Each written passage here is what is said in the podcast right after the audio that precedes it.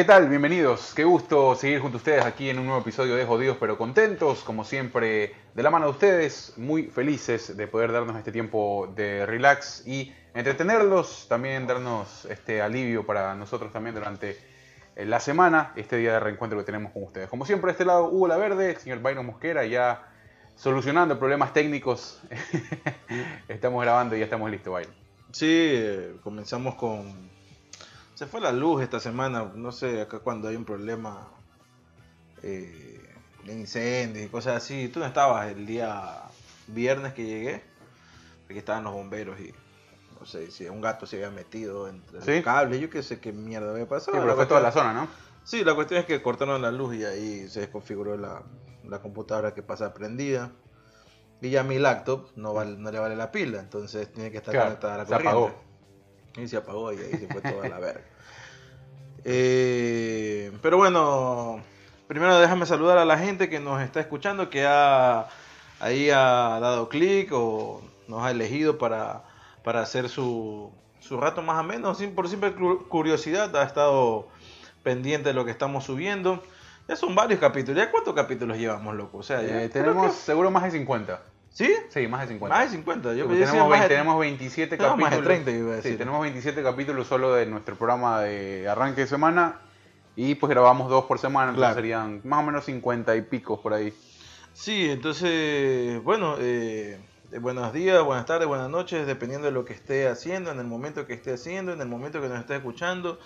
Por ahí mientras va eh, manejando eh, también es una buena opción, ¿no? Para ahí, creo que Jorman por ahí también nos, nos escucha cuando maneja. Él es el uno de los que se que siempre escucha todos los capítulos completos. Siempre nos dice, ¿no? Que le va bien en su hora de trabajo porque puede escucharnos y pues a la vez... O también cuando va al trabajo o va a la casa, algo así, ¿no? Sí, sí. La, otra vez, el último, cuando grabamos El Señor de los Anillos de los podcasts, eh, nos dijo que le cayó como anillo el dedo porque tenía algunas cosas que hacer y creo que se dio el tiempo para poderlo escuchar todo. Así que un abrazo a Jorman que también anda por acá, por los Estados Unidos, pero en otro estado. Está en Orlando, eh, ¿no? Ajá, está por allá por Florida.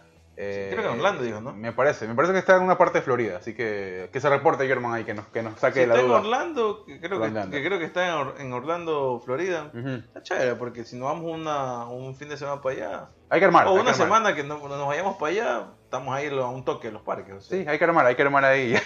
ya, ya, lo plan, ya lo el plan el señor Mosquera. Pues sí, eh, hay, que, hay, que, preguntarle a ver si nos puede recibir primero. La verga, tiene que recibirme, puta. Lo único, hermano, mira, yo lo único que te pido es que eh, un par de noches nos dediques para tomarnos unos tragos. Sí, sí, sí. Eh, no nos vamos a ir a Miami, hermano, porque si estás en Orlando, a Miami estamos re lejos. Vamos como a tres horas, creo que ah, carro. Hay, habrá muchas cosas que conocer en Orlando. Pero estamos cerca de Tampa, por ejemplo. Estamos ahí con una hora de Tampa. Sí, entonces y Tampa, Tampa tenemos ahí familia, gente conocida. Hay que, hay que preguntarle. Porque no sé qué tal sea la noche de Orlando. En Orlando creo que no, no hay como que una zona rosa o... Debe haber, debe haber, seguro que sí, claro. No, es más tranquilo esa de Orlando. Pero debe haber, o sea, algún barcito chévere, algún lugar que German conozca. Ah, eso sí, bares sí hay. ¿Hay que ir a la zona de rosa? No sé, pues no, pero un lugar que... Pero en Tampa, por ejemplo, en Tampa que creo, creo que Tampa es más grande que Orlando, porque Orlando, el atractivo de Orlando es simplemente los parques. Bueno, digo simplemente como que fuera poca cosa. Eh, pero son los parques de diversiones, ¿no? Los de Disney, Universal, eh, están ahí y creo que también está eh, SeaWorld también está cerca, también ahí. Está el de Cabo Cañaveral. y bueno, no es un parque de diversiones, es, una atracción turística, pero ahí está el lanzamiento. Ese siempre también querido conocer. hay varias cosas que hacer ahí. Eh, hay varias cosas, pero yo me, yo me pegué ese, eh, ese, ese tour de los parques de Disney. Son cuatro parques ahí. Magic Kingdom, Animal Kingdom, Epcot y Disney Hollywood Studios. Hice los cuatro parques en cuatro días. No. Eh, Mucho. No, o sea. Estás destruido, terminas destruido, me imagino, ¿no? Sí. Muy cansado. Más que todo, mira, Disney Hollywood Studios es pequeño. Tranquilamente lo haces un día y te sobra hasta tiempo. Eh, Animal Kingdom también. Epcot sí es como para más uno más grande, porque Epcot creo que hay una parte que es como para los niños, pero la otra parte es como para más adultos, donde puedes. Hay nueve, eh, como que, digamos, stands o o ambientados lugares de, nueve partes del mundo. Francia, México, Brasil, eh, Marruecos, eh, Dinamarca, Oh, chévere. Dinamarca o, o Noruega, y entonces te venden cosas tradicionales ahí, hablando en comida y bebidas. Ah, ok. Entonces es chévere porque vas de parte en parte, por ahí picas aquí una cosa, claro, es caro, no es barato, Sí. pero Alemania también está, puedes tomarte unas cervezas y todo lo demás, está, está, está bien chévere.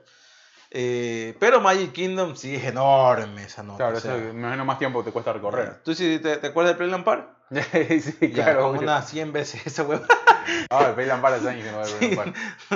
el Park es una parte de la atracción de todo lo que es Para, la gente, oye, es, una buena, ¿no? Eh, Para la gente que nos está escuchando de otros países, les agradecemos, ¿no? A la gente que se ha ido sumando, le agradecemos a Brasil, Chile, Argentina, México, España, Alemania, eh, Colombia, países que por ahí también este, van ahí escuchando, dándole play a este podcast.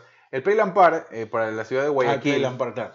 Eh, era como un parque, bueno, no era un parque de diversiones, era sí, Sí, era un parque, un un de parque de diversiones móvil que tenía mucha fama Muy pequeño, quizás era el, bueno, pequeño En relativamente hablando con lo que hay acá, ¿no? En Pero- relación a un parque de diversiones como se lo conoce aquí en. Pero un, un parque, claro, un parque, diría, con bastantes opciones eh, dentro de nuestra ciudad. No había, no había uno igual, ¿no? No había uno igual. Ah, Todos eran juegos mecánicos. Eran juegos mecánicos establecidos en diferentes puntos, en donde era relativamente barato, pues acceder creo que costaba 2, 3 dólares, el- depende del juego. Eh, O sea, el, Play, el Park la entrada era libre. No, no, claro, El- por juego te digo. Por juego, claro. Ajá. Al juego había un riesgo Yo- implícito de poderte subir a- Oh, ahí. sí, yo conozco pero- un par de casos. Oye, pero era, pero era bien bacán porque tú te encontrabas primero con todo tipo de gente, eso es lo chévere, y veías mucho tipo de, algún, mucho tipo de ¿Sabes comportamientos. ¿Cuándo fue la última vez que fuiste al Park? Yo la última vez creo que fui con los, los del colegio, creo que la última vez fui con ustedes. Claro, Ajá. ¿te acuerdas que fuimos con, bueno, en ese entonces mi exnovia Madeleine, eh. Héctor, No me acuerdo, la verdad es que no tengo claro quién fue. fue, Eh, fue Marcos. no, no, no Yo recuerdo. creo que fuimos Madeleine, pero fue, tú, fue muy. Héctor y yo fuimos, fue los muy de pelados, ¿no? No, no fue, fue, fue más gente, fue más gente. Éramos más de cuatro, fue más gente. No, éramos solamente cuatro. No, creo que fue Marcos también y alguien más. Eh, Cuando me acuerdo. Recuerdo. Verga, me Eh, sangre aquí. Me acuerdo, me acuerdo, eh, esa fue la última vez que fui. eh, Yo también, la última vez que fui. la cantidad, la variedad gastronómica que está a la orden del día, el canguil, Claro. los maduros los churros. Yo pensaba que sabes que la manzana caramelada, o en otros países se les conoce a manzana, manzana azucaradas, Claro. era muy de Guayaquil o de Ecuador. No, está en todos lados eso. sí, está, está en toda Sudamérica. Sí, sí, es, es bien, bien común. huevada. Es un dulce bien común. Yo creo que a mí Eh. la manzana me gusta fría, ¿no? No, esa sí. huevada está caliente igual. Claro, y se vuelve un poco arenosa si se calienta, entonces está, está No media sé, turra. nunca me gustó esa Eh, huevada. era un riesgo, yo prefería comerme mi cualquier eh, cosa ahí después de, porque antes de, sí me comí de ahí. ¿ah? antes de era medio complicado, porque primero tenías riesgo de que algo pase, alguna, algún, Era- éramos bien jóvenes. algún- no, no, Ahorita te- no pero un tema, un tema de que el, del estado de la comida, más allá de tu organismo, ¿no? que lo puede procesar rápido, tiene que ver con el estado de la comida. Mira, hermano, éramos Eh. jóvenes, éramos pobres. Bueno, seguimos siendo pobres, pero claro, ya sin menos necesidades que antes. Entonces, ya con esas dos cosas, súmale ahí una salchipapa claro. con un, No, era, era con peli- un chorizo bien rojizo. esos, esos rosados pintados como con lápiz, así. Sí, ah. como rojo menstruación. y con una al fondo de, de una funda amarilla, donde se mezclaba la, la- la mayonesa con salsa de tomate y bueno, y eso es lo idea le ponía. Se Claro. hacía una lavaza al fondo. Sí, sí, sí. Eh, que Tuve algún como amigo que... Tuve un amigo que cuando le quedaba, que cuando le quedaba ese, ese, ese- te quedaba todo abajo, ¿no? El tema Claro, cuando terminabas bueno. las papas y, y eso. La- lo que hacía era hacerle un hueco abajo de la funda y se tomaba esa como huevada. bolo, hijo de Qué asco, puta. Eh, aparte que yo detesto la mayonesa, no, no, no, no, no, no me gusta. Bueno, pero Entonces- ahora ya te terminé. Antes se comía mayonesa. No, pero muy poco. Siempre fui a comer muy poca mayonesa. Porque no, no, no me gusta el sabor. No me gusta el sabor del. Siento mucho el sabor del huevo, el sabor del aceite. No, no No, no le siento ni madre. yo- Eh, de- no, bueno, pero eso es X. El tema es que yo te decía que prefería comer después eh, de. Porque comer también. arena, hermano. Porque no tiene pasa que ver, nada. porque tiene que Lo ver. caga al este, día siguiente ya está. eh, no, sí, el- puedes comer lo que tú quieras. El tema es que te guste comerlo. No me voy a comer algo que no me Ah, gusta. no, pues. Eh, el- no, lo que te digo es que prefería antes de, perdón, después de, porque también los juegos, ¿no? Tenías un riesgo importante ahí en el Tagadá de pegarte una No, nunca fui a vomitar. Eso, por ese lado estaba tranquilo. Y también, bueno, lo, lo que implica también esto, este tipo de juegos. Ah, primero, tú subías con el susto de lo que veías que iba No, pasar. yo subía con el susto de que esa huevada se vaya. Eh, pues, es que a por eso digo, tenías, tenías dos clases de sentimientos encontrados en ese momento. yo me reía de la gente que primero, primero viendo eh, lo que la gente sentía, pues, y segundo que, puta, que la puedas contar después y que no salga algún tornillo y que por ahí salga volando. Claro, me acuerdo del, del, del barco pirata. Ah, también, sí, sí, sí. Barco pirata, para la gente que no sabe, que no está escuchando de otro lado, que no creo que no sepa, era literal un barco eh, que se eh, bamboleaba de un lado para el otro, de arriba para abajo. Era como un movimiento medio pendular. No, tenía- exactamente, era como un péndulo, ¿no? Estaba ahí y eh, llegaba un momento que ya se ponía literal 90 grados. Sí, era mucho Entonces, creo que era el menos, el menos salvaje de todos. Eh, Sí, creo después que el más salvaje era el Tagadá. Mm, o el Terminator, El Terminator, el- el Terminator era. Sí, yo me subí ahí. Yo perdí dos dólares vez. en el Terminator, pues se me cayeron. Sí, las monedas, todas las huevadas se te caen ahí. Yo sí, bueno, ahí sí la pasé mal porque sí soy bien cagón con las alturas, pero. Pero sí, eh, entras con ese prejuicio, ¿no? De que chucho, no se dañe esta huevada. Imagínate quedarte ahí. Primero que el. Terminator era una jaula, Sí, era un brazo mecánico muy grande, que, que habrá que tenía unos 30 40 metros, que siquiera. Un brazo mecánico con, en- eh, obviamente en, en un extremo está el eje donde va a girar ¿no? la Ujú. huevada, y en el otro extremo un, que una, una jaula, eh, cual daba la forma con el brazo mecánico, más la jaula abajo, todo estaba unido, obviamente, daba la forma de un martillo. ajá. ¿no? Y literal era una jaula donde yo pensé, cuando estaba más pequeño, pensaba que era muy grande. Realmente cuando ya después Ah, entré en pequeña esa adolescente, huevada. es bien chiquita, a tal punto que me acuerdo que la huevada esa que bajaba, la baja, la cuestión, la- el fierro ese que te baja, Seguro. ajá. el seguro, entre comillas, el mío estaba dañado. O sea, bailaba esa huevada. Claro. Entonces yo era cogido de la jaula, arriba de los brazos, las piernas, los pies, sosteniéndome con la, la parte del frente de la jaula y con mis manos en la parte de arriba de la jaula y así tuve todo el rato, o sea, con un miedo constante de hacerme verga. Sí, bueno, ese es el riesgo que uno corre, ¿no? Y tras eso paga para esa huevada. Sí, no, tampoco es que pagas como en Disney que Claro. pagas 100 dólares, se paga. Sí, pagas dos Un y tres dólar, nada, pero con, el, con un riesgo de, de- Bueno, ahora me imagino que va a estar de con 5 un dólares riesgo de lesión slash muerte mucho más amplio.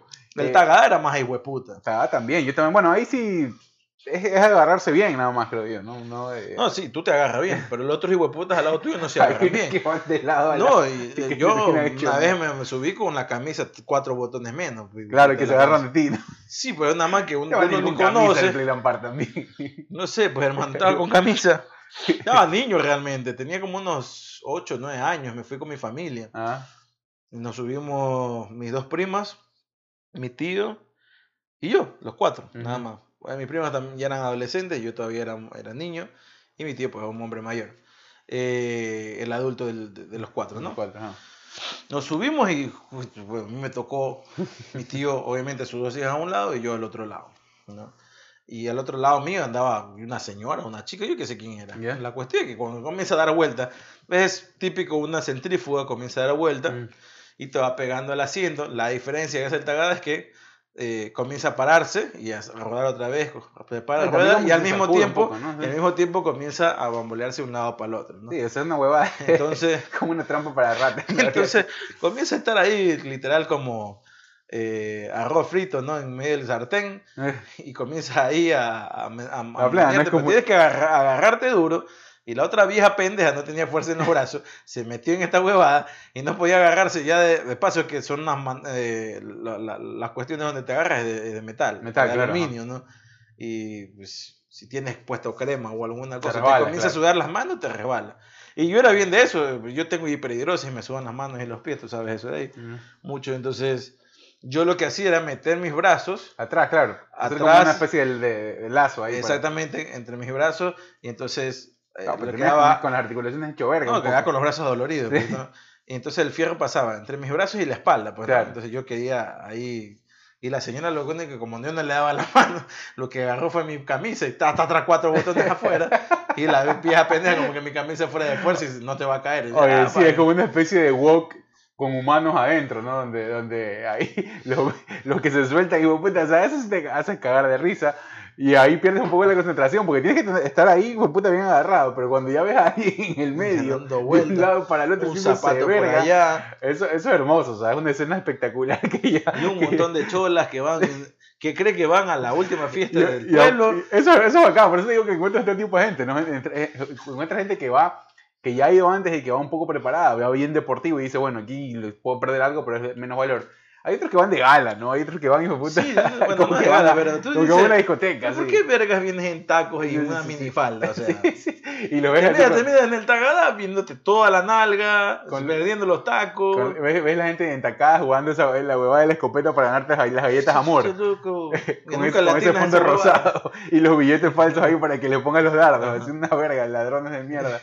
Eh, Claro, no, pero bueno, tenía un chanfle el puto- la puta escopeta. Sí, o sea, tiene truco, obviamente, todo está trucado ahí para que tengas menos posibilidades de ganar.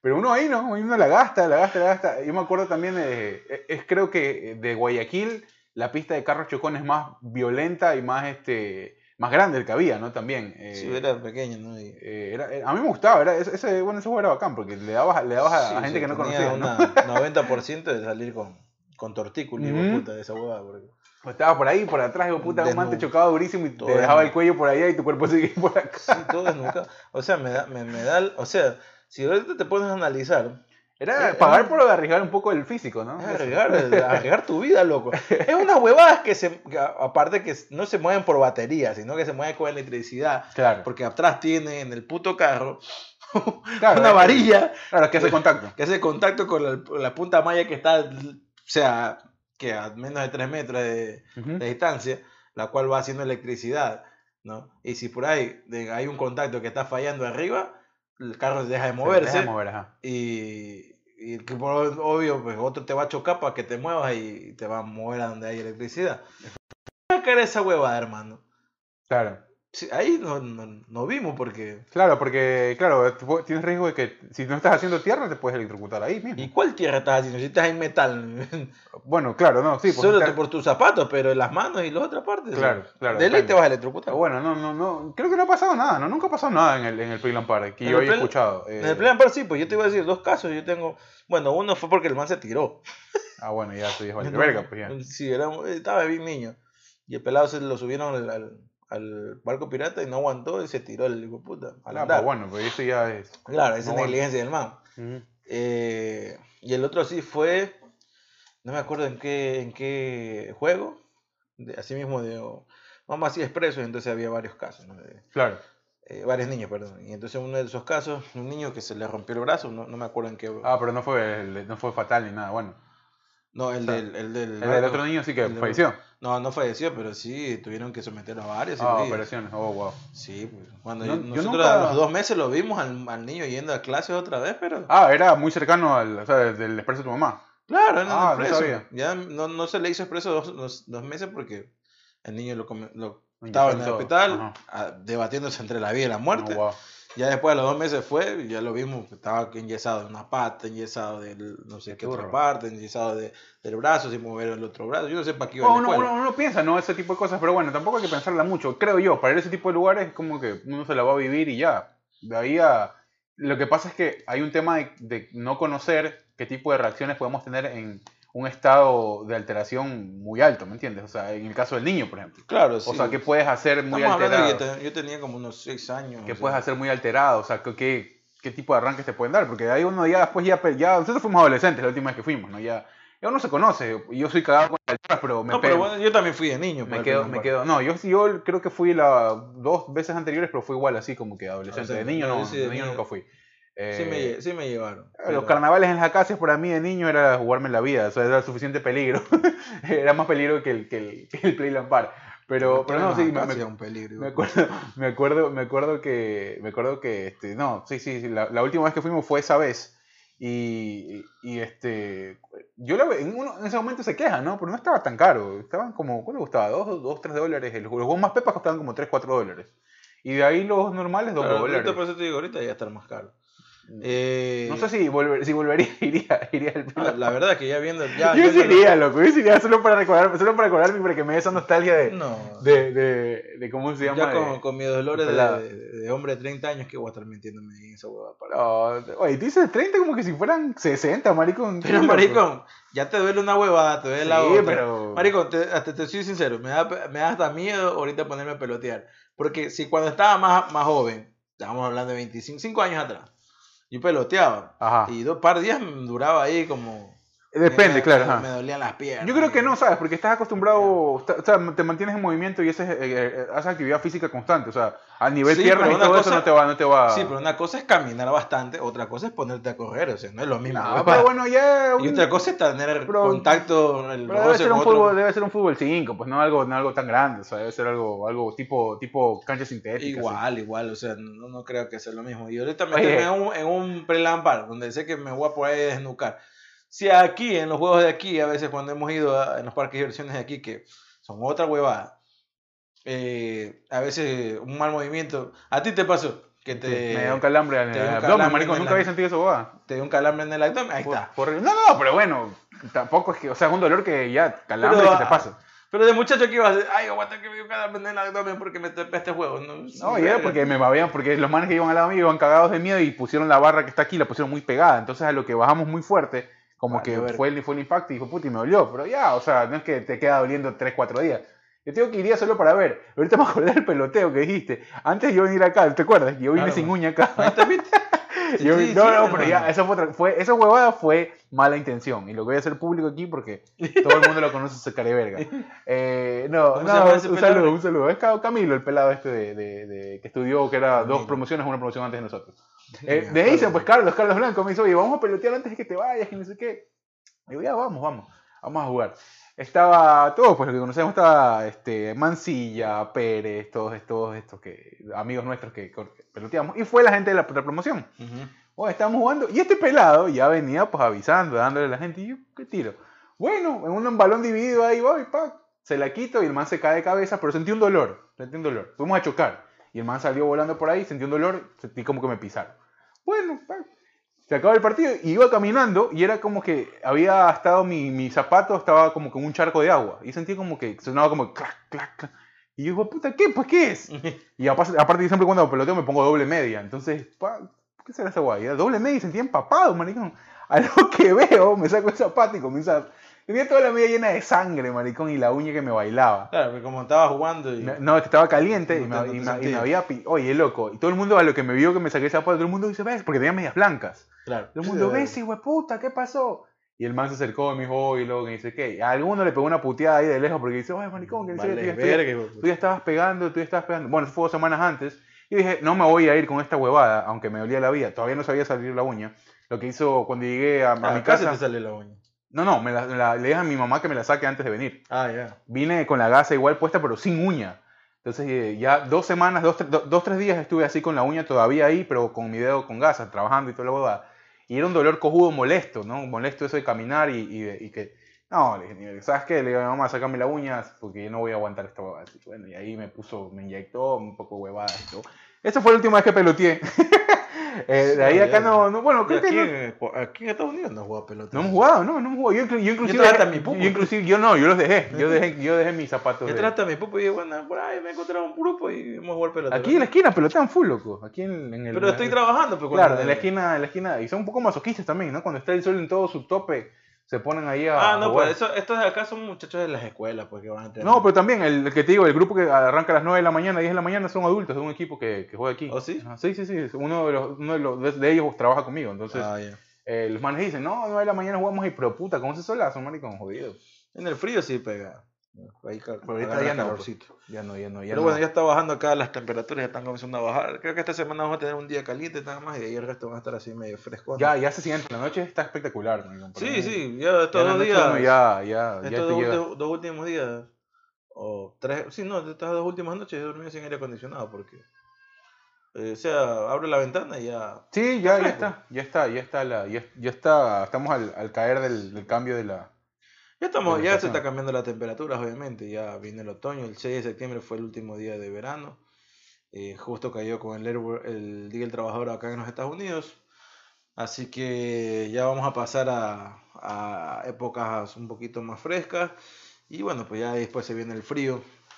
Que algo que no, no se vive, por ejemplo, en, en Guayaquil, pues en la Es costa. que es bien raro, loco, o sea, es un calor Mm. bien hijo de puta y después pasas a un frío que también te puede... Bien hijueputa también. Sí, te puede... No incomodar. tanto como los, los estados del norte de Estados Unidos. Claro, no, no tampoco. Washington. Pero bueno, uno es guayaco, uno le cuesta un poco más el tema del frío. Obvio, pues, obvio. Pero bueno, a mí me encanta. el a mí me gusta, sí, prefiero el frío que el calor. Washington, por ejemplo, estados del norte, Washington, Dakota, Dakota del norte, Dakota del sur, eh, Illinois, Nueva York, No, lo- Bo- eh, no, o sea, lo lámpara es que, por ejemplo, o sea, aquí esto es bien diverso, aquí el estado de California es bien diverso en ese sentido, ¿no? Porque, como tú dices, tenemos aquí, por ejemplo, un clima que pasa de un calor, eh, hijo de puta, tenemos nieve a tres horas, por ejemplo. O sea, a dos horas realmente. A dos, dos, dos horas y media, tres horas, te- o sea, tenemos temperaturas bajo cero, o sea... Bueno, pero eso es porque está en, en una montañota. pues. Claro, no, pero no, pero por eso te digo, o sea, encuentras eso de ahí también. Bueno, como en Ecuador también, no bajo cero, pero sí. Pero bueno, si vas al norte de California, vas a encontrar también Ujú. mucho más nieve y al, y ahí al... Claro. No necesitas que estés en la montaña, sino que Claro, sino que la encuentras ahí en, la, en la ciudad, pues, porque estás al norte, pues, ¿no? Sí, no más allá de la Claro. nieve es la, la temperatura, ¿no? El bajo- el- No, vas a ver nieve también, o sea, ya al norte, para allá, para San Francisco, para arriba, pues, o sea, ya viene Oregon y ahí viene Washington, o sea, Ya está, son está estados frío. que va a estar, o sea, va a caer Ahorita, ¿cómo está Guayaquil? sí. Estamos septiembre, estamos, sí, septiembre. Debe ahorita estar- va a comenzar a calentar más bien allá, porque ahorita creo está que- viviendo un poco, ¿no? No, pero no estaba lloviendo un poco, pues sí todavía están en verano allá. Para los que no saben, en Guayaquil, una cuestión rara, solo tiene eh, Ecuador, o los países que están cerca de la línea ecuatorial, entonces obviamente Ecuador, eh, donde pasa la línea ecuatorial, eh, los tienen dos estaciones, invierno y son- verano. Que son al revés. Está, Y, y soy al revés, porque en el verano, más bien eh, está más fresco, Ujú. las En el temperaturas bajan un calor poco, de mierda. y en el invierno hace un calor de mierda, pero le decimos invierno porque llueve. Sí. Ya, pero eh, el invierno comienza por ahí en diciembre, fines de diciembre. Los grillos. Ajá. Salen los grillos, y bueno, los grillos salen cuando llueve poquito, porque cuando llueve bastante, los grillos se mueren ahogados porque Sí, están sí. bajo la tierra, pues, ¿no? Pero, ah, te iba a ver la temperatura ahorita. Bueno, aquí en donde estamos en Santa Clarita, estamos a 22 grados. Sí, está 22 grave. grados. Ujú. Súper diferencia- ah, Guayaquil está a 23, por ejemplo. Sí, por eso digo, está súper bien. La diferencia tremenda es que Guayaquil la humedad es 73 Claro, es que bueno, es que eso, eso es marca registrada, pues, mira. y aquí 51, que es bastante para estar aquí. Marca registrada de Guayaquil, la, la Uf, sí, hermano. Eh, sí, eso, y bueno, estábamos tomando, nos olvidamos de decir lo que estábamos tomando. El señor La Verde me, me regaló una, La- una. IPA, Lagunitas. se llama Lagunitas, tiene 6.2 grados de alcohol. Está buena. Sí, está agradable. Me, me- me quedo con, de las bielas me quedo con las IPAs. sí, Son, la- son las que más me gustan de, de, de estas artesanales. Eh, bueno, de ahí de las marcas comerciales, pues la Guinness no la cambio por nada, pero eh, siempre por queriendo probar así algo nuevo, me voy, me voy por las IPAs. La verdad es que no me han probado ninguna hasta ahora de las que he probado. Y no soy bielero para nada, pero... pero a mí aquí, sí me gusta la cerveza. Pero aquí hay mucha variedad y las que he Mucho, probado, sí. y, esta, y estas IPA pues son, son cervezas artesanales que son muy frutales, ¿no? muy cítricas. Sí, Entonces eso le da un sello distinto. sí, sí, sí. La verdad es Cosa que cada... que no conocemos en Ecuador. cada este cada cervecería le agrega su le agrega su toque ahí frutal a veces eh, he visto hasta con sabores de chocolate de vainas así Claro, y eso te digo, no, no era muy acostumbrado. Más bien se estaban haciendo muy, muy, populares allá no muy populares en Ecuador eh, las cervezas artesanales. sí, sí, Pero en cambio, como era baja la demanda, eh, el precio era alto. Eh, alguien que estaba queriendo eh, meterse en el mundo de la cervecería era el señor Carlos Blanco que estaba Carlos que- Blanco, para mí, estaba, yo- estaba queriendo, yo no estaba queriendo este, hacer, hacer, un, hacer un curso de, para cervecería, comprarse los equipos para hacer cerveza. Es muy fácil, ¿sabes? Hacer cerveza. Y no te cuesta mucho, artesanalmente, obviamente, ¿no? Una producción me- mínima, menor. Eh, lo que te podría costar un poco más es el brandeo y todo eso de ahí, pero bueno, si le haces algo, sensible, algo sencillo, ya. Pero es bien, alguna vez me metí a averiguar y que este man andaba con la fiebre de eh, comprar equipos y todo eso para fermentar y todo eso. No, no es tan caro, ¿no? Si te haces una inversión mínima, puedes hacer ahí. ¿Y si cuándo estamos hablando más o a menos? dos lucas, dos lucas 500. ¿Sí? sí, y ahí lo que tienes que hacer es eh, como que un pequeño curso para ver el tema de temperaturas, el tema de exposición, de almacenado y La, todo la que ahí. estaba bien eh, de las cervezas nacionales que estaba, de las artesanales que, que por ahí salía es la 593. Ah, sí, sí. Yo probé, mira, la primera vez que no- probé no una cerveza artesanal fue en Quito hace muchísimo tiempo. Estaba trabajando y mis amigos del canal me dijeron, oye, ¿sabes qué? Aquí hay un lugar que recién está abriendo acá con esta idea, con este concepto, y era un lugar, un bar bien pequeño, pero que tenía como concepto todas, la- todas las bebidas eran generadas y producidas por los, dueños del bar. Entonces, eh, en su refrigeradora no tenía ninguna marca de cerveza comercial, sino todas hechas por ellos. Tenían Tenían, mal, pues ahí. Tienes que tenía- ponerle una marca. pues. No, no, no, o sea, era, era una marca, estaba todo brandeado y todo, simplemente eh, que no era como que, no era de la, al, al tema, a referirme no era comercial, no era club, no era Pilsen, no era eso. Ah, ya, eso. Ah, pero sí, no, ellos tenían su etiqueta, tenían su, eh, sus artes y todo ahí, súper chévere las botellas, tenían como cinco tipos de cerveza, pero solo se vendía esa cerveza en ese lugar. Entonces ahí fui, fue, ¿qué te digo? Hace unos siete años, puede ser. No, no, menos, menos, menos, unos, unos seis, cinco años por ahí. Y ahí fue, eh, todavía no estaba pegando, pero yo creo que la primera, mm, la ciudad que comenzó a, a moverse en ese, en ese mundo de, de las cervezas eh, artesanales fue primero Quito, después Guayaquil con mucha más. Claro, en la sierra se ve más. Ajá. Entonces eh, probé todas las cervezas, probé, como que probamos una de cada uno. Estaba súper bueno. Yo me quedé como que, mira, yo no soy cervecero. Y peor en Quito. A mí no me gusta tomar cerveza en Quito porque hace, hace frío. Entonces es como que tomarte una biela helada en Quito, no. Y de noche, no, no pega. Entonces, este, bueno, las probé y súper bien. Después en Guayaquil, alguna vi, tengo amigos inclusive que, que, que se han dedica- dedicado a, a esto, a establecer su marca y todo. Y, y les ha ido bien, de lo que yo sé.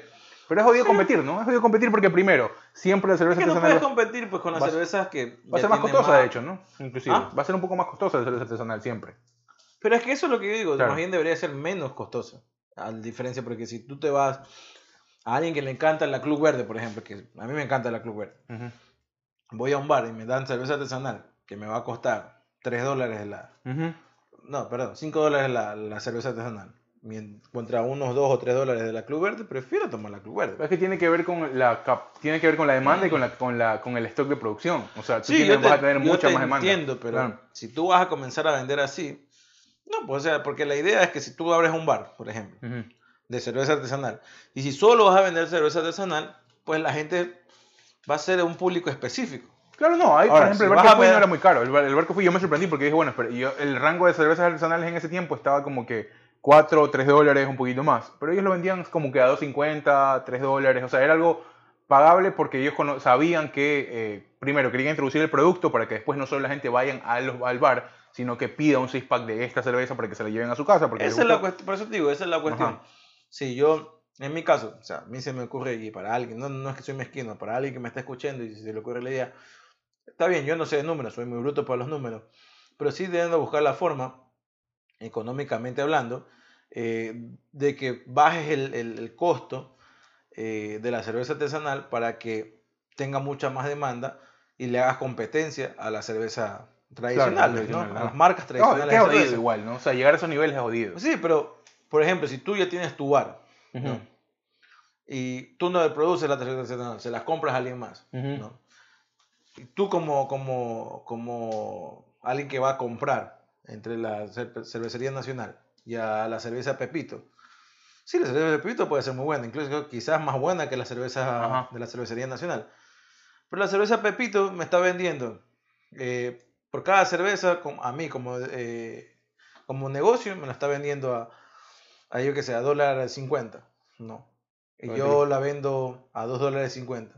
Y la cerveza de la cervecería nacional me la están vendiendo a cada una 60 centavos. Es jodido, pues es que es jodido competir. Ah, Entonces- bueno, yo creo que también tienes que ponerte en esa situación. O sea, es jodido como tú como proveedor irte a, eso- a ese mismo nivel. O sea, porque obviamente, primero, er- son muy pocas personas, es algo bien pequeño y la inversión va a tener mucho más impacto en tu bolsillo, al ser Entonces menos. sí, pues por eso te digo, O sea, pero ¿por qué, mejor, ¿por qué mejor no hace como, o sea, si vas a sacar tú la cerveza Pepito, te abres el bar Pepito donde vendes la cerveza Pepito, es bueno, y te toca doble inversión, pues. O sea, Claro. abrir un lugar, igual. pero le bajas, le bajas el, el- ya la vendes a lo que te sale, por ejemplo, a dos latas, la vendes a dos latas, y, y- y bueno, también tienes la cerveza, la cerveza, la, la, la de la cervecería nacional o la de Ambev, Claro. Tienes ahí, pero eso te va a costar 3 dólares. Claro, y el tema es que también lo jodido es que eh, al ser, eh, primero, una empresa pequeña, la gente que está haciendo huevas, este, las cervezas artesanales, eh, también hay que tomar en cuenta el tiempo en el que vas a poder sacar el siguiente stock. Entonces, eso es difícil. Ambev y toda la cervecería tiene cerveza todos No, los pues días. vas a sacar. Ya, pero acá sí te cuesta para sacar un lote, te cuesta tiempo y, y tienes y quieres re- a veces recuperar un poco la inversión. Es medio difícil, hay que, hay que ponerse un poco de los dos lados, Pero, pero también de, de nosotros los eh, latinos es que queremos... queremos recuperar bien rápido, Sí, entonces pues, es- entonces es no, no. jodido, pero también está mucho eso de que lo que tú dices también, ¿no? A A los veces 3, o 3 o 5 años, si no ves ya ganancias, estoy diciendo cierra esa vaina. es, es difícil difícil ir directamente como, como un emprendedor de cervezas artesanales a, lo- a algún bar o algún lugar y no comenzar con los amigos y los conocidos. Más bien creo que los primeros lotes van a ser como Obviamente que- van a... Claro, pues, de ahí meterse ya a un bar y ya, ya tener algo medianamente mejor montado, ¿no? Para que, que haya una producción un poco más rápida y tengas un stock, un, back- un backup ahí medio, medio para sacar algo rápido. Pero, pero sí, la verdad es que en, en Guayaquil las probé muy poco. Acá eh, me da un poco el, el- A veces, ¿no? Uno se quiere tomar una cerveza o algo, o cuando grabamos aquí, eh, he comprado y aquí la verdad es que hay muchísima variedad y, están mucho mejor como que ya instaladas aquí Y en la, en la compiten. cultura. Y Sí, compiten, compiten, los compiten. precios compiten. Es- y compiten a todo nivel, Ajá. calidad, presentación y todo, porque te encuentras, eh, la- ¿te acuerdas la, cuando, cuando trajimos la, cuando compré la de la otra, se me fue el, el nombre de, de esta celebrity que habíamos hablado del podcast anterior? La lata era una obra de arte, pues loco, o sea, la, la- la lata Claro. estaba toda súper bien sublimada, con unos grafitis bien increíbles, así de la cultura mexicana y todo eso de ahí, inclusive te sirven hasta como adornos si los quieres poner en tu bar o huevadas así, o sea, a ese nivel hay una competencia inclusive de brandeo muy, muy, muy chévere. Y pues ahí, bueno, la calidad y todo eso ahí, pero, pero sí, la verdad que aquí es un negocio instaladísimo y, y hay un consumo masivo también, ¿no? Porque ves, la, la- la paleta de variedades que tienes aquí es, es increíble. Aquí la, como la gente consume la cerveza modelo es... Claro, claro, inclusive, bueno, ya a niveles comerciales, pues sí, hay también ya la Modelo, la Tecate, la Corona, eh, las, mismas, las mismas cervezas internacionales, la Heineken y todo lo demás. La Budweiser Eh, aquí en Estados Unidos. Budweiser, la, la Michelob Ultra, bueno, todos, todos, todos. La verdad es que eh, aquí hay una, una cultura cervecera importante, no solo el gringo, ¿no? sino también el mexicano, que toma mucha cerveza aquí. Sí, sí. eh, bueno, creo que la, sí, la gente toma bastante cerveza. Más que todo en, en el verano, Que que hace- en el invierno es bien difícil que se tome cerveza. Sí, sí, sí. En el verano la gente, bueno, a la playa o cualquier vaina así, eh, se lleva su, su cualquier, su No, cualquier en, no en todas las playas. Bueno, hay O sea, realmente la es para... Hay playas que te venden aquí. Por ejemplo, Redondo vende cerveza.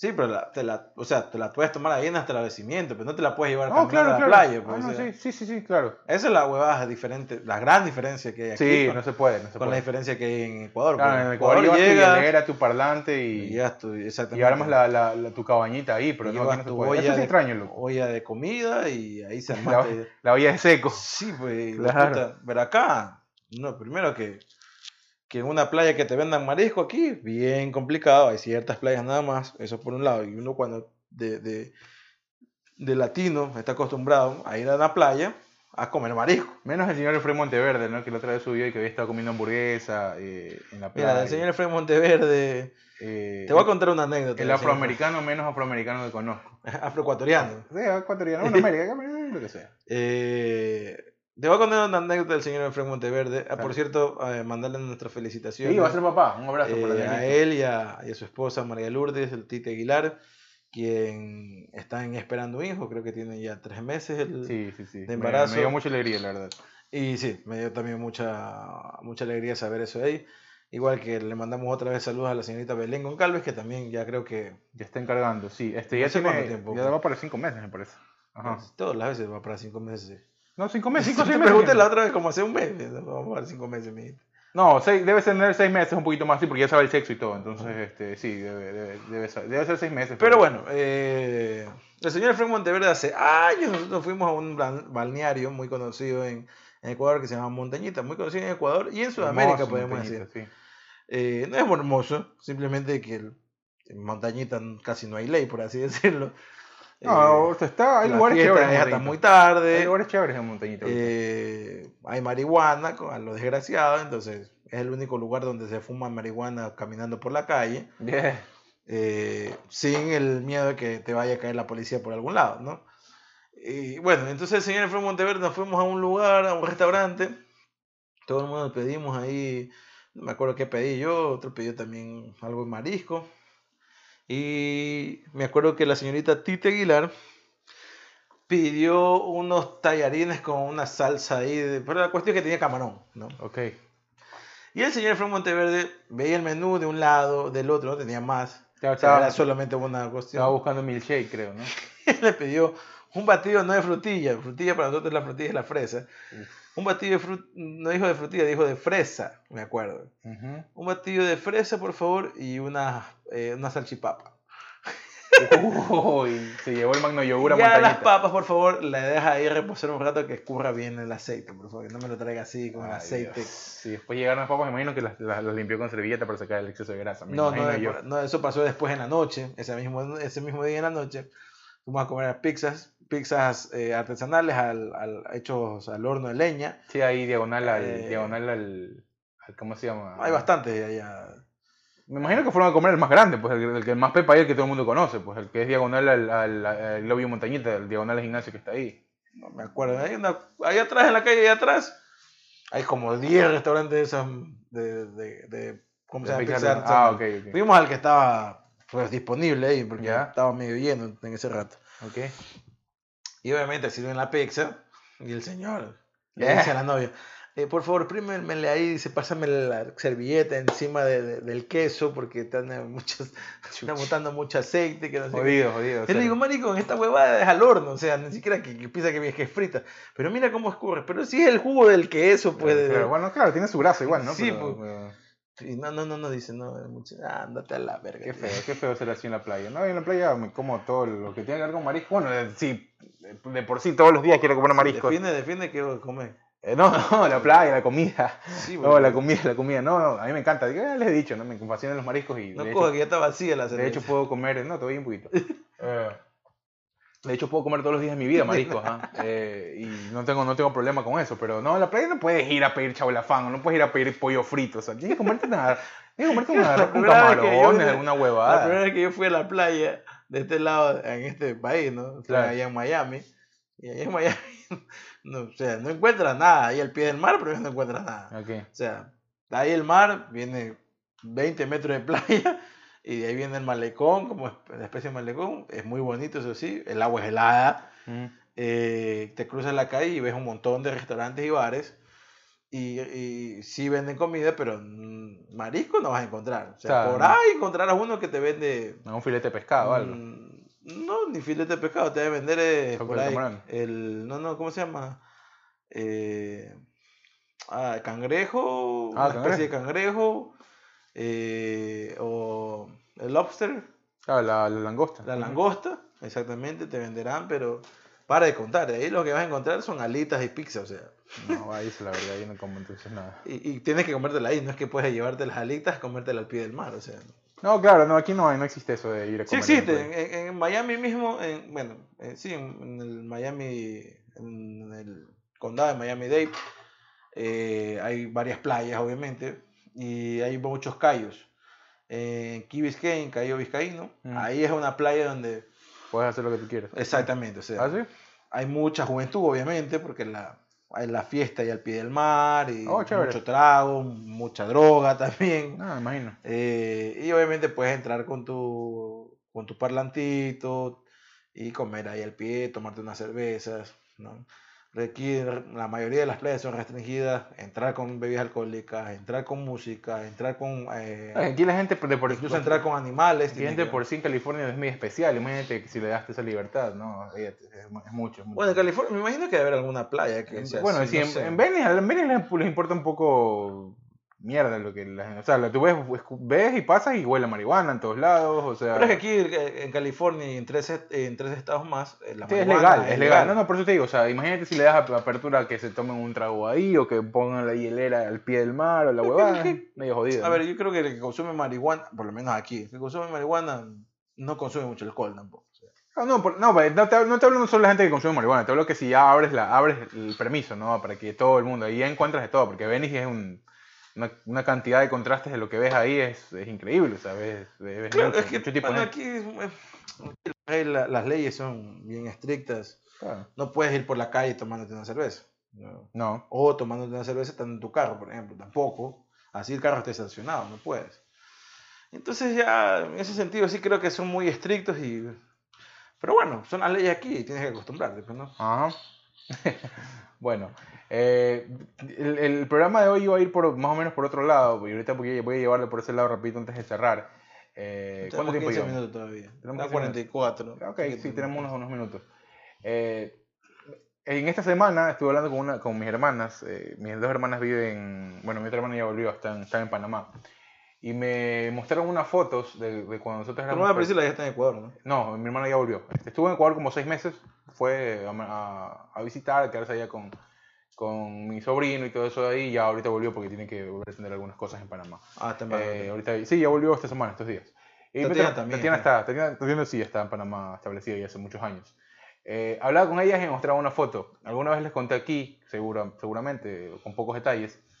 Eh, mi familia antes hacía, antes hacía las reuniones familiares en una casa en el sur, en una casa en la pradera.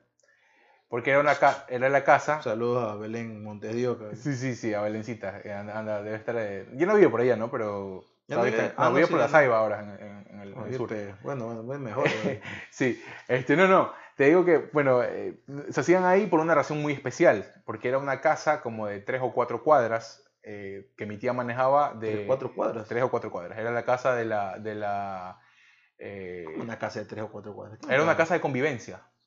¿Ya? Era una casa de convivencia de la iglesia, de la. del- de la O sea, me estás hablando que es más de una manzana, son tres manzanas. ¿me Casi, sí, de dos, dos cuadras mínimo era esa casa, sí. Era, tenía un patio, el patio nomás era de... Era un colegio, entonces. hueá. Sí, sí, sí, era más, más, más o menos el tamaño de un colegio. Porque era una, era una casa de convivencia como con 40, 50 cuartos. eh, Sí, sí, era un, un- tenía un parqueadero como el del, más o menos como el del Río Centro Norte. Y, este, y tenía un salón de eventos y todo eso ahí, porque mi tía manejaba, eh, era la casa de convivencia de la, de la gente de la iglesia de Guayaquil de, Ok. de la, de la, ¿cómo se llama? De la curia, de, los, de la curia en Guayaquil. Entonces ahí, bueno, mi tía manejaba, y me habían pasado una foto mía, eh, bueno, no me la pasaron, mi, mi hermana, estábamos hablando con ella y me dice, oye, mira, tiene esta foto que tengo aquí, eh, tenía la foto impresa, mía, la mía, la típica foto de pelado, mía durmiendo entre dos sillas, eh, y con un saco colgado ahí, que seguramente era de mi papá o alguna cosa así. Yo tenía que tenía unos 7, 8 años. Y me acuerdo que en esa casa era la típica fiesta de, la- de las reuniones familiares, pues, ¿no? Que uno, uno yo en esa, me hubiera encantado vivir a, a una edad adulta eh, lo que viví en esa casa cuando yo era niño. Porque eran las fiestas de dos días ahí, porque eran 40 cuartos y toda la familia se quedaba a dormir en esa misma casa. Al siguiente día se bajaba y había un desayunador enorme. Obviamente no era de mi familia, era, era, era este- esto que Claro. manejaba. Pero era, era, era súper chévere. Esa, esa casa tenía una capilla, inclusive. Eh, Ya no era la casa. Tenía una, era, oye, era una, una- una- una especie de mansión, obviamente no nuestra, pero es que sí pasamos muchísimo tiempo ahí. Yo, Era un hotel esa huevada. era tipo un hotel, y yo este, pasé mucho mi infancia ahí, yo iba con mi triciclo, y era como una, yo me acuerdo cuando yo andaba, y era como una escena de, de, de Shining, así, porque yo andaba en el pasillo, y estaban los cuartos al lado, andaba con mi triciclo ahí, y, y era, era increíble. No, lo que te decía es que esa es la típica, ¿no? La, de las fiestas de los, de los, de fiestas familiares, yo me acuerdo. eh, cuando, eh, bueno, estaban todos bailando y uno ya se quería ir, pues pelado, fastidiado, con sueño y toda la cosa. Y uno lo, Claro, que esa es la diferencia que uno, uno no puede. o le sea, armaban uno- cualquier huevada uno quiere vivir, eh, o sea, quiere vivir de adulto esa época donde los padres disfrutaban la fiesta y estaban, se quedaban hasta tarde. Un poquito más grande, no, no sé si adulto, un quizás un poco de, de adolescente. ya. Ya adolescente. porque mis hermanas ¿no? la, la alcanzaron porque Yo sí, digo, no- yo sí digo de adulto, o sea, ya 20, 22 años. Sí, por ahí, ¿no? quizás, ¿no? Mis primos sí la vivieron de esa edad, por ejemplo. Ya. Pero claro, pues la- es que la vaina es que uno quiere vivirla en ese momento porque, o sea, en ese momento, mejor dicho, los, tus padres, nuestros padres, eran porque estaban más jóvenes, tenían más energía. Claro. Entonces se pegaban la manecida. Sí, sí, Claro, seguro. ahora ya nuestros viejos, ya cuando nosotros estamos... No, claro, edad, no, es que tiene que ver con, la, con coincidir con edades, ¿no? Con coincidir en el momento. en Sí, pues, o sea- Mi- mi- por digo, en el caso de mis primos coincidieron. Mis primos tenían 22, 23 años y mis tíos estaban en esa todavía. Sí, pero, pero eso te digo, pero ¿a qué edad las tuvieron? ¿Cuántos años tenía de diferencia de tu- Mis, mis primos tenían 2, 3 años de diferencia cada uno, mínimo. Eran tus primas? mis primos. Por eso, y, pero ah, con diferencia de sus padres, digo. Eh, y estaban grandes, pero estaban... Me imagino que no tenían más de 50 años. Los En ese tiempo no, pues claro, en ese tiempo no. A eso que yo voy, pues, o sea... no, sí, claro, por eso te digo, no. Pero era ahorita, ahorita nuestros padres ya tienen más de 50 años. Claro, claro, no, fiesta no, hoy es así, distinto. hoy es ya a las 12 de la noche ya están ya... Sí, no, no, no, no. dormidos. Te, te hablo, te hablo porque era, era un punto de encuentro de toda mi familia literal. O sea, era, iba toda mi familia que estaba en Guayaquil por lo menos, iba a esas fiestas. Eh, en donde se las pasaba muy bien, pero uno pelado, como te digo, yo me acuerdo. va a pasar, mira, cuando tú cumplas 40. cuando cumplas 40 y estemos en Guayaquil, capaz. Cuando yo cumplo 40, Maximiliano va a tener 18 años. Por eso te digo, cuando tú cumplas 40, Uf. eh, eh, Maximiliano va a tener 18 años y todavía vamos a tener por, lo menos la energía para amanecernos hasta las 2, 3 de la mañana. No sé, no sé, hay que ver. Ay, qué bola, sí, hoy, hoy, hoy. El, el señor que se amanece, de puta, cuando está tomando, o está enfiestado, se amanece hasta el día No, siguiente. sí, obvio, pero. Una, dos, tres de la tarde del día siguiente, y pues sigue enfiestado de él. Él solito, pero ya todo el mundo está levantándose. No, de- de- escucho, mu- ya escucho- escuchando música me quedo. A veces se queda prendida la este y me estoy ruco, se queda O sea, a los 40 todavía tienes chance Mm. de amanecerte 2, 3 de la mañana, 4 de la mañana y estar jodiendo. Claro. Ya, y tu hijo va, va a vivir por lo mismo. Pero quizás es que, es que a los 18 años, a los 18 años te, No, te tiene- aburre todavía. Tiene- no, tiene que ver, a ver, no, yo creo que jamás va a ser igual porque tiene que ver co- por cómo se disfrutaba en ese tiempo también. O sea, inclusive a nivel de los niños o los adolescentes. Ya. No, En- que- en, ese tipo de, en ese tipo de fiestas, uno adolescente sí quería estar. Hoy los pelados no, no. porque los adolescentes, a ver, el adolescente en ese, en ese, en ese momento, eh, ya con la diferencia de edad de nosotros, todavía no ve, o sea, el man quiere andar todavía con sus panas, que, Depende, o que está en otra, está en otra movida, o sea, está en otra onda el tipo. Depende, digo, porque, mi- porque pues, digo, no, te hablo de ese tiempo, o sea, por Yo eso- te- o sea, yo a todos ese- mis primos, todos mis primos que estaban y mis hermanas en ese tiempo, eh, que, que por ahí tenían una diferencia de edad de 4 o 3 años, todos estaban esperando ese día, no para ir con los amigos, para ir a verse todos en el after Esa es otra. Si tienes, eh, si tienes un grupo de primos por ahí, que eh, todos convergen casi en la misma edad, o están con sus contemporáneos en edad, chévere, porque sabes que vas a compartir con tus primos y vas a joder con tus primos. Claro. Pero si está, por ejemplo, Maximiliano. yo, yo, yo era pelado, por ejemplo. No, Maximiliano tiene full primos de la misma edad, eh, de lado y lado. Eh, el, tema, el tema es que yo sí tu- sufrí esa distancia porque yo era el último. Y todos, por ejemplo, mis hermanas. ¿Cu- ¿Cuántos primos tiene Maximiliano? Porque tú- yo lo conozco solamente Leandro. Y, No, Leandro, por el lado de la familia de, de la mamá, tiene algunos, tiene algunos primos. Eh, bueno, y, y del, del de mi lado tiene algunos prim- primos en segundo grado que, con el que se lleva súper bien y que son, están por ahí. Entonces, sí, bueno, aparte tiene amigos de la misma edad y todo eso. Y bueno, pero familia, familia sí, sí tiene, tiene bastante de lado y otra, lado. también, otra cuestión también, con- o sea, tiene que ver la convivencia, porque con, entre los primos, o sea, con el que veo más cercano es con Leandro. por. Ahora, Claro, claro, no, sí, sí, sí, claro. después, quién sabe, unos años, ¿no? Eso, esa es la cuestión también. Claro. No, Esa, esa- esa es la vaina, porque, o sea, también depende de la- del modo de crianza que tiene, no de los valores ni que le inculca a tu hijo, sino Claro. del modo de crianza que tenga con los demás. no, este man más es, familiares. pues, tiene dos segundos, te, te, te conoce dos segundos y ya es tu mejor amigo. O sea, este man no. no es Sí, nada. pero eso, eso es ahorita de, de infante, pues Claro. vamos a ver en la adolescencia como le toca. No, no, te hablo, te hablo de ese tiempo porque eh, obviamente hay esa, esa nostalgia de querer estar de- o querérsela vivir de nuevo o en ese momento. Eh, pero más allá de eso es que tú también ves como que el, el- ese disfrute, ¿no? Que al menos ahora no, no se, Claro, no, y se ahí puede, ¿no? en, O sea, esa, y en esas fiestas de familiares, de donde todavía en esa época se, se vivía, ¿no? Iba la familia y todos se reunían, la familia de- del primo de acá, del sí, sí, sí, de iban acá, y- todos, iban todos, hasta amigos de los amigos y Sí, todo. Acá era. Entonces, sí, pues vas, vas, vas creando anticuerpos ante el ruido, se te hace sueño más pesado. sí, sí, sí. Sí, porque o vas dormido. entrando, por ejemplo, si en tu casa vas entrando a tu cuarto y encuentras tres niños ahí encostados que no sabes hijos de quiénes esa, son. esa, esa sensación es horrible, marico. A mí, me pasó, a mí me pasó varias veces, porque yo siempre iba con mi papá a todos lados. Entonces mi papá era como que, ya, pues si le gustaba tomar sus tragos, y yo me quedaba ahí. El tema es que eh, me pasó como unas veces, ¿no? Que te levantas en un cuarto que no conoces, con gente que no conoces al lado. Y yo me levantaba asustado, me levantaba todo cabezón, despeinado a buscar a mi papá, a ver qué dónde está. Claro. A- al borde de las lágrimas, así, a buscar dónde está mi papá. Y dice, no, mijito, ya, es- ya papá, ya vamos, no, ya, mijito, ya mismo, ya mismo, vaya a acostarse, vaya a jugar, alguna huevada así. Y ya, pues uno después entiende y toda la huevada. Bueno, y yo, yo era muy de sueño pesado, o sea, ya era dormido. No, ahí, yo sí ya- me levantaba un par de veces. ya me sí, levantaba, al ya. lado. Ya Yo me levanté porque no, no estaba en el, un lugar, en el lugar donde tú dices en mi cuarto o uno así, ¿no? No, no, yo- o sea, mira, hermano, ya de niño, por eso te digo, yo tengo el sueño pesado, creo que es por eso. Porque, Claro. o sea, en una fiesta, y la bulla y todo, ya la música y el parlante al lado, y uno era ahí, ruco, bien ruco, o sea, ya. en lo la que cena, menos se te. En lo- las dos sillas. Sí, pues lo que menos. En las dos sillas yo no me acuerdo que estaba. Yo sí, sí, sí. Eh, pero sí te mandaban a un cuarto, pero yo ya estaba dormido, ¿me entiendes? Yo no sabía en qué cuarto estaba.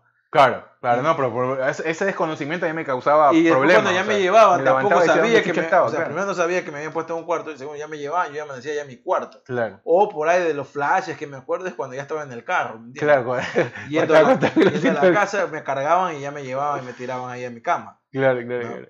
Eh, en- entonces, eso, eso, eso de ahí pasaba, pero de ahí yo tenía el sueño bien pesado. O sea, lo que sí vi cuando ya estaba ya grande eh, y yo me disfrutaba la fiesta, y la gente que tenía niños chiquitos de brazos o, Claro. o, o- o- ¿cómo se llama?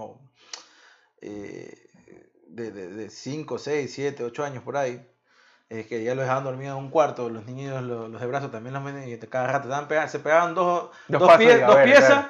dos piezas y ya, pa, a ver, ah, está bien. Claro, claro, claro. claro, No, me acuerdo sí. de Maite, me acuerdo que era muy... eh, eh, Maite era experta para caerse de la cama. pues.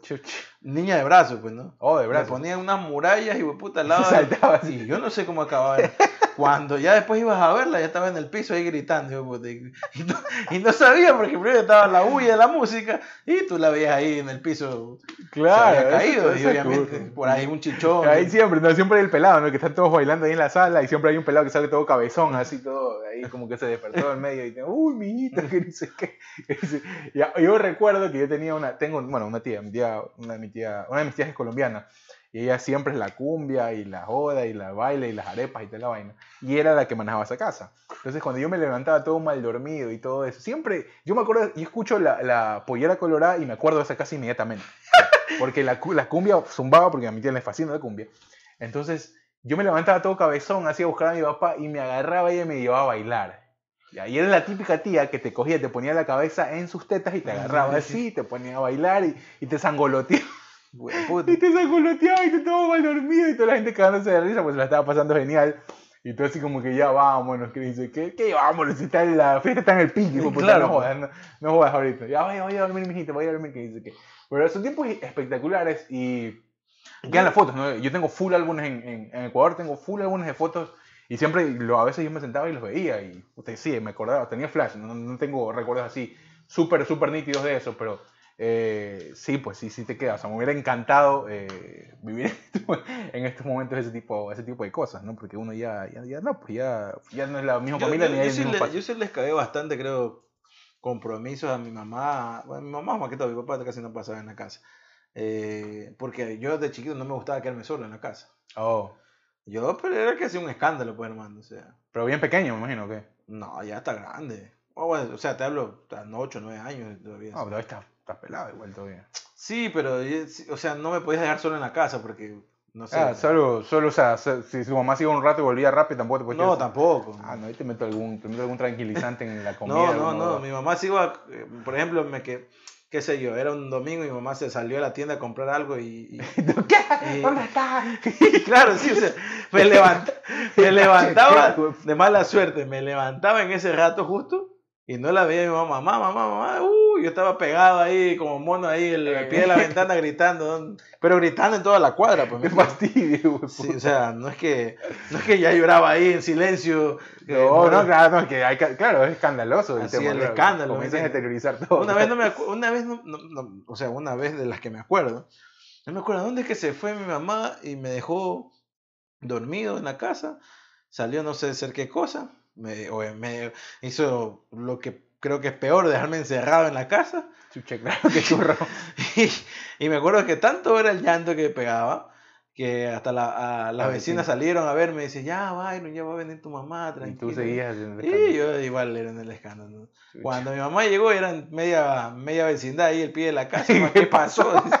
Se mató ese man. Eh, Y claro. simplemente era yo que estaba llorando ahí. No, no, no podía ser, o sea, verme solo era Claro. terrorífico para mí. Terrorífico, o sea. No, yo nunca- niño eso era.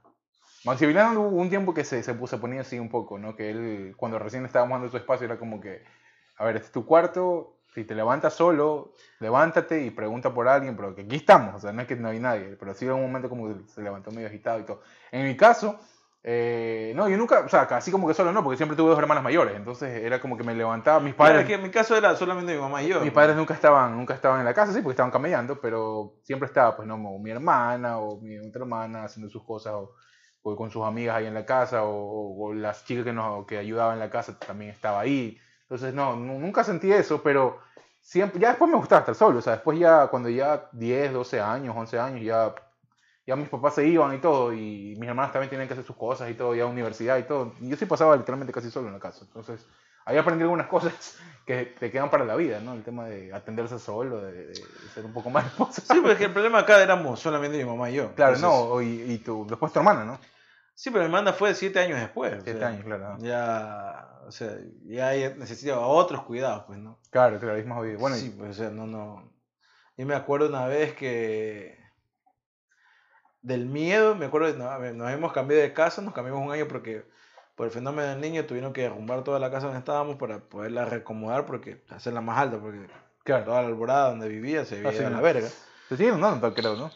Ya no como antes. Es que fue el fenómeno del niño Claro. que duró como dos años. Entonces, sí, las lluvias eran de tres días. Pues, Claro. cualquier ¿qué ciudad te aguanta? Nomás en. Europa vimos hace poco que había llovido como en dos días, lo que no había llovido como en tres años. Sí, y fue puta, y se fue a la verga Holanda y, y varios países, eh, Alemania, países que no es normal que, Claro. que, que, que suceda eso de ahí.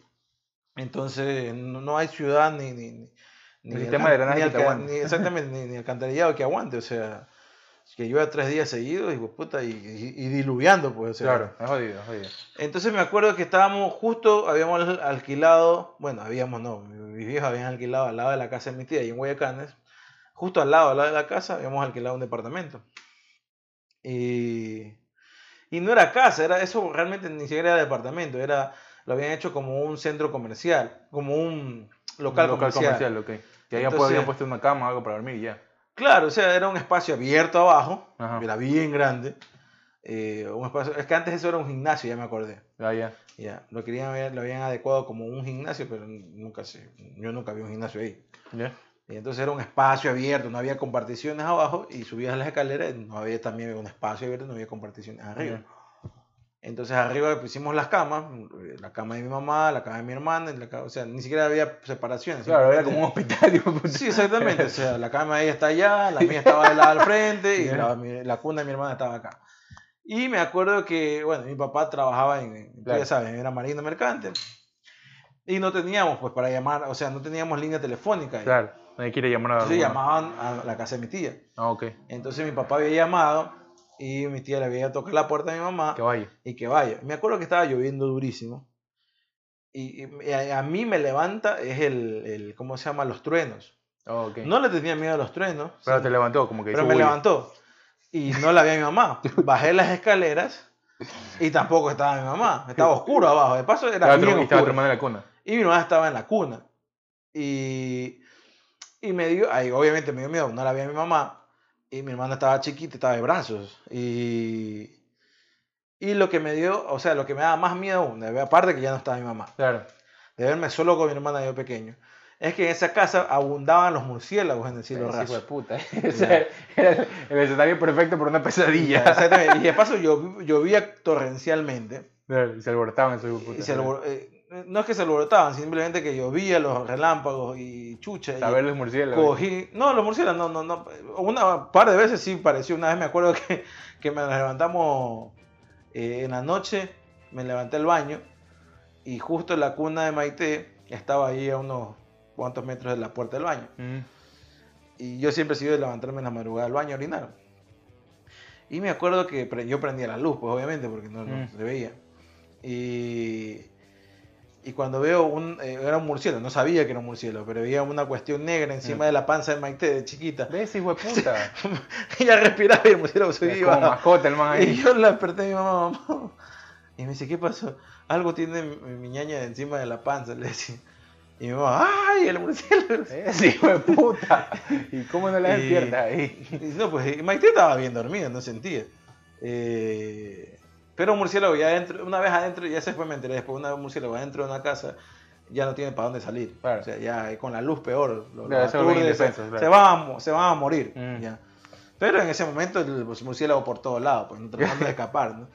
Pero bueno, la cuestión es que me acuerdo que pasó eso de ahí, me despertó la lluvia, y no la vi a mi mamá, me, me, me- me dio miedo, eh, me acordé de esto de los murciélagos, más miedo, estaba lloviendo, y bueno, la lluvia no era tanto, me acuerdo que cogí eh, un, un paraguas grandote que teníamos, y me la puse a mi hermana en ¿Ves, brazos y salí. Y te mato, marico. Y, y salí. Eh, yo sabía que al lado estaba mi tía, por eso no me puse a llorar. Claro. Sabía que estaba al lado y yo me dije, me voy al lado de mi tía. Salí al lado de mi tía y mi mamá estaba ahí hablando por teléfono con mi papá. mandó a la reputa, a la reputa Sacar a la niña puta en plena lluvia, chucha. Sí, sí, por eso de ahí, ¿no? Y no me acuerdo si me pegó o no, pero no, ¿qué sabe? Capaz que sí, no sé. Mi mamá era para pegarme, era experta. Pero no sé si me imagino que mis tías ahí las de haber calmado, mi abuela. y ya. Pero claro, fue, o sea, yo en ese momento no me di cuenta, ¿no? Pero más fue, eh, o sea, entiende la premura de mi mamá, porque no, antes no era como, como ahora que... Ah, no, que levantes el teléfono y ya. O sea, Sí, pues el teléfono celular, ya mi papá estaba en un lugar pagando Mm. y tenía pocos minutos y ya, o capaz estaba llamándolo, eh, yo qué sé, no sé cómo estaba, en qué situación habría estado llamando a mi papá, Claro. entonces mi mamá bajó de una y se fue se olvidó, no es que se olvidó de nosotros, están dormidos y ya no pasa nada, No, claro. pero nunca se le pasó por la cabeza, no, a ver, están dormidos. Si No, pero tampoco dormido, se le iba a pasar por la cabeza que te ibas a no el paraguas, güey, puta, Ah. para llevarse a la niña. Tampoco se iba a pasar. por- Era lo más difícil que pasa. O sea, de todos los escenarios, lo más cagado era que hagas eso tú, pues, chucho. No, o sea, Sí, pues. no, era, dif- no era difícil, porque tampoco, yo no estaba tampoco tan chiquititito, o sea. Ah, pues tu mamá me iba a pasar que te ibas a despertar, pues eh, estaban los dos dormidos. ¿Cuál es el? Pero si había un estruendo, marico, o sea, eran rayos y rayos, o sea, en un momento me iba a despertar. Y aparte yo no he sido de, de- de- de coger y dormir y ya al, al día siguiente. Yo me levanto siempre, por ejemplo, aquí cuando me duermo, ya dos o tres de la mañana me levanto, voy al baño. Claro. ya. Eh, y así también era ya, simplemente que era chiquito. pero no sé ni qué hora era, pero o sea, sí pasó, pero creo que también, obviamente fue negligencia de mi mamá también. Si sabe que yo eh, me da miedo de quedarme solo, eh, o sea, me llevo a la niña y digo, Byron, la- levántate, levántate, si no te quedas aquí solo, vente rápido, o sea. O por último, ¿saben qué? Le digo a mi, a mi tía o a alguna de mis primas, le decía en ese Échale un ojo, échale un sí, ojo. Vayan allá, quédense ahí un rato que yo vengo o, o tráiganlos para acá y yo mientras estoy hablando por teléfono. Bueno, Pero bueno, la verdad es que, la verdad es que uno, yo me acuerdo, puta, y como te digo, tengo miles de, de algunas de fotos allá en Guayaquil. A veces me sentaba a verlos y me acordaba, ¿no? Y me acordaba de mis cumpleaños de pelado en las acacias, me acordaba de esas fiestas que te digo. Creo que mi bautizo lo hicieron en esa casa de convivencia, me parece, en esa capilla. para mí era una casa de narcos. Eh, no, era de, la, era de la curia, era de los curas de Guayaquil. Siempre mi, mi, mi, mi tío fue chofer de Monseñor, de Monseñor Echeverría y mi tía manejaba la, mi tía manejaba la, la- ¿cómo se llama? Toda la casa, era la administradora de la casa de convivencia. Y ahí iban estudiantes de, cole- de colegios salesianos, de colegios católicos y todo eso ahí a hacer sus huevadas y sus actividades. Inclusive cuando iban curas de otros países llegaban a esa casa y se quedaban ahí. Era como el hotel de la curia, ya, como el hotel de los curas. Entonces, sí, cuando no había nadie, era la fiestota. Pero bueno, hemos llegado a la ¿Qué parte habrá fi- pasado? No me- Hemos llegado a la parte final eh, de este episodio con un poco de todo. ¿Qué primos Eh, hicieron en Eh, me imagino, no sé, algo debe haber pasado, habían 40 cuartos ahí. Eh, les mandamos un abrazo a todos, espero que hayan disfrutado igual que nosotros de este episodio, vamos a seguir con mucho más. Obviamente en los próximos días esto ha sido jodidos pero contentos. Chao. Bueno, nos vemos. Bye.